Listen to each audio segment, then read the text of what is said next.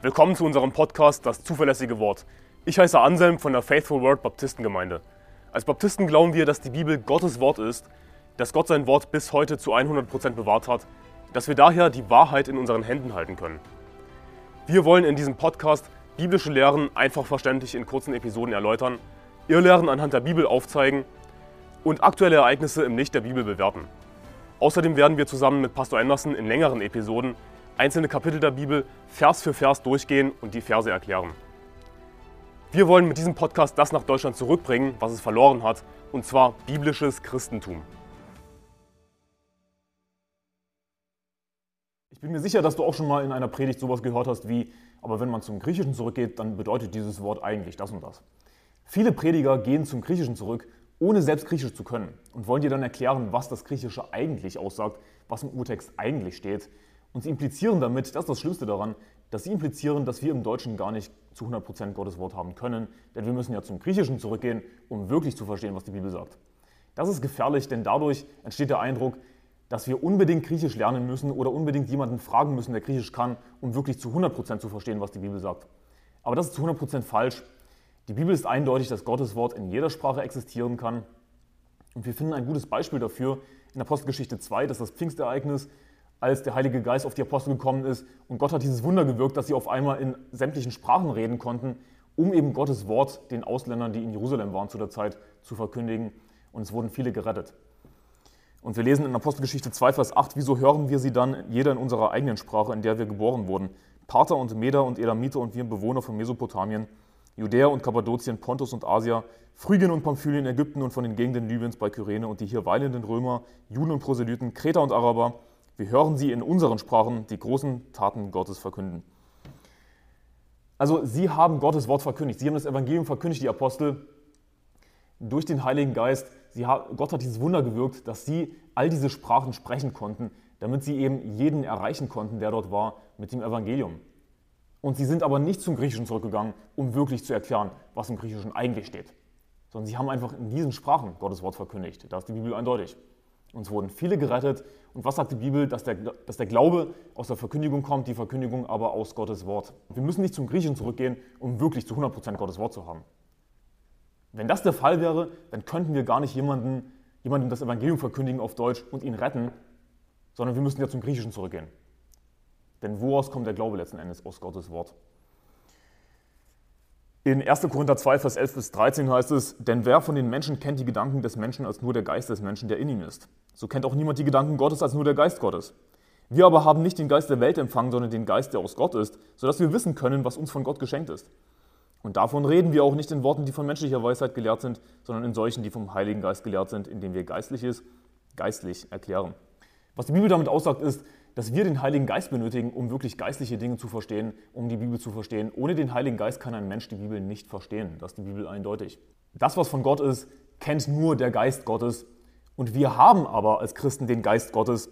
Wir haben aber nicht den Geist der Welt empfangen, sondern den Geist, der aus Gott ist, sodass wir wissen können, was uns von Gott geschenkt ist. Also wir können, dadurch, dass wir den Heiligen Geist haben, das verstehen, was von Gott ist.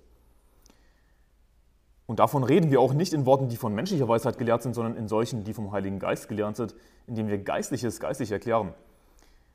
Also wir sollten Geistliches, wir sollten die Bibel geistlich erklären, die Bibel durch die Bibel erklären. Denn wir haben ja den Heiligen Geist, wir können das verstehen, was da geschrieben steht. Und unsere Zuhörer, die im Optimalfall gerettet sind, können es auch verstehen. Und wir helfen ihnen eben dabei, durch die Auslegung, durch die Predigt.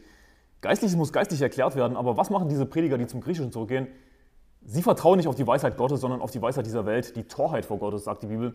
Sie erklären Geistliches nicht geistlich, sondern weltlich. Sie, sie, versuchen die Bibel zu erklären, indem sie ein Lexikon aufschlagen, indem sie ein Wörterbuch aufschlagen, indem sie einen Kommentar aufschlagen und die erklären wollen, was da eigentlich steht, was das eigentlich bedeutet, wenn man zum Griechischen zurückgeht. Dabei können sie Griechisch gar nicht und schlagen einfach nur ein Wörterbuch auf. Und es gibt so viele Prediger, die einfach nur was aus dem Wörterbuch vorlesen oder einfach irgendwas aus dem Kommentar vorlesen in, dieser, in ihrer Predigt anstatt Geistliches geistig zu erklären. Hey, wenn ich mir eine Predigt anhöre, dann will ich, dass der Pastor, der Prediger, wer auch immer die Predigt hält, dass er mir aus der Bibel erklärt, durch den Heiligen Geist, was das bedeutet, was da geschrieben steht. Und nicht durch einen Kommentar. Ich kann einen Kommentar selbst lesen. So viele Prediger, die zum Griechischen zurückgehen, noch nicht mal Griechisch aussprechen können überhaupt. Sie machen sich einfach nur zum Affen damit oder die Kommentare vorlesen und dieser Kommentator hat das und das gesagt. Hey, lege du mir doch die Bibel aus. Oder hast du nicht den Heiligen Geist?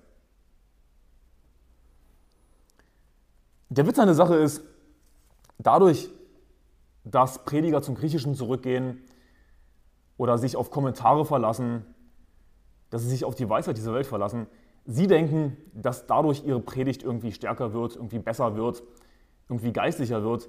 Tatsächlich ist aber das Gegenteil der Fall, besonders wenn es darum geht, zum Griechischen zurückzugehen, worum es auch geht in dieser Folge. Denn die Bibel sagt in 1. Korinther 14, Vers 8 bis 9, 1. Korinther 14, Vers 8 bis 9, da heißt es, ebenso auch wenn die Posaune einen undeutlichen Ton gibt, wer wird sich zum Kampf rüsten? So auch ihr, wenn ihr durch die Sprache nicht eine verständliche Rede gebt, wie kann man verstehen, was geredet wird? Denn ihr werdet in den Wind reden. Diese Prediger, die zum Griechischen zurückgehen, sie reden in den Wind, weil sie eine Sprache nutzen, die die Zuhörer, 99, wenn nicht 100 Prozent der Zuhörer, überhaupt gar nicht verstehen und die sie selbst auch nicht verstehen. Und was, sagt die Bibel, passiert, wenn wir in einer Sprache reden, die gar nicht verstanden wird? Dann reden wir in den Wind.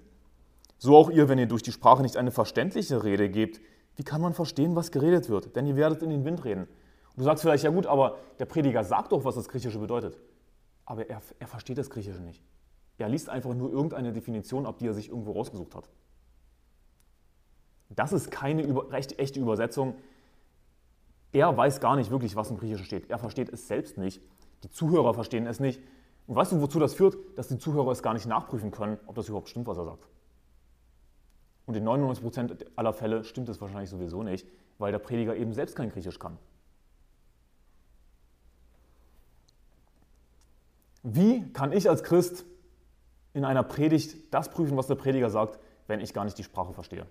In 1. Korinther 14, Vers 16 heißt es, sonst wenn du mit dem Geist den Lobpreis sprichst, wie soll der, welcher die Stelle des Unkundigen einnimmt, das Amen sprechen zu deiner Danksagung, da er nicht weiß, was du sagst? Wie kann ich Amen sagen zu dem, was jemand in einer anderen Sprache sagt, die ich nicht verstehe? Ich kann nicht Amen sagen. Ich, ich kann nicht sagen, so sei es. Ich kann nicht sagen, ja, richtig, stimmt so, unterschreibe ich. Das kann ich gar nicht sagen. Aber die Bibel befiehlt uns, dass wir alles prüfen sollen, das Gute behalten sollen. Wie kann ich alles prüfen, wenn der Prediger zum Griechischen zurückgeht und er noch nicht mal die Sprache versteht? und mir dann im Grunde genommen jeden Mist erzählen kann, weil er es selbst gar nicht nachprüfen kann. Es, es ist doppelt schlimm. Es ist doppelt falsch. Dadurch, dass er zum Griechischen zurückgeht, wird die Predigt schwächer, nicht stärker. Wie können wir wirklich eine kraftvolle Predigt halten, die Menschenleben verändert, indem wir durch den Geist predigen, indem wir die Geistliches geistlich erklären, nicht durch die weltliche Weisheit, die Torheit vor Gott ist. Gott macht sich lustig über diese Leute. Es ist Dummheit, es ist Torheit. Hier ist das Ding. Könnten diese Prediger, die zum Griechischen zurückgehen, wirklich Griechisch, dann, dann würden sie gar nicht mehr zum Griechischen zurückgehen, weil sie dann nämlich einfach verstehen würden, dass der griechische Urtext dasselbe sagt wie eine richtige Übersetzung. Überraschung. Oh, das, das Wort Liebe im Griechischen, das ist eigentlich Agapi. Und Agapi bedeutet Liebe. Wow, das hat uns jetzt allen geholfen, nicht wahr? Also selbst wenn der Prediger Griechisch könnte und wirklich den Text richtig übersetzen würde, dann wäre es trotzdem immer noch sinnlos, denn er würde einfach dasselbe sagen, was doch sowieso schon in der richtigen Übersetzung steht. Aber gerade dadurch, dass diese Prediger eben kein Griechisch können dass die meisten Professoren auch gar nicht wirklich Griechisch, Griechisch gelernt haben, sie beherrschen gar nicht Griechisch, sie können gar nicht Griechisch sprechen, Dadurch kommen eben Fehlinterpretationen zustande, falsche Übersetzungen. Und sie können die Bibel dann verdrehen, wie sie wollen. Und für die meisten Zuhörer wird es plausibel klingen, weil es ja eine andere Sprache ist. Es klingt ja klug. Ziel meiner Folge ist im Grunde genommen, dir zu zeigen, dass du nicht die biblischen Sprachen Hebräisch, Aramäisch, Griechisch lernen musst, um die Bibel zu verstehen. Du kannst die Bibel in jeder Sprache verstehen. Gottes Wort kann in jeder Sprache existieren. Gott ist derjenige, der die, der die Sprachen geschaffen hat. Eine korrekte Bibelübersetzung enthält exakt alles, was im Urtext steht. Alles. Es geht nichts verloren. Noch nicht mal die Poesie geht verloren, wenn wir die Bibel übersetzen, denn die biblische Poesie enthält keine Reime, sondern sie verwendet Stilmittel wie zum Beispiel Parallelismen. Und diese Stilmittel, die lassen sich alle in jede Sprache übersetzen, ohne dass irgendetwas verloren geht. Also Gott hat sichergestellt, dass sogar die Poesie erhalten bleibt, wenn wir die Bibel übersetzen. Gott sei Dank können wir einfach Gottes Wort lesen in egal welcher Sprache. Wir müssen nicht auf andere Menschen vertrauen. Wir müssen nicht zum Griechischen zurückgehen und wir Griechisch lernen, auch wenn wir gar keinen Bock darauf haben, eine andere Sprache zu lernen. Hey, Gott sei Dank können wir einfach die Bibel auf Deutsch lesen und haben Gottes Wort. Vertraue auf Gottes Wort. Gott hat die Sprachen geschaffen. Du musst nicht auf menschliche Weisheit vertrauen. Ich hoffe, diese Folge hat dich überzeugt und hat dir geholfen. Gottes Segen bis morgen.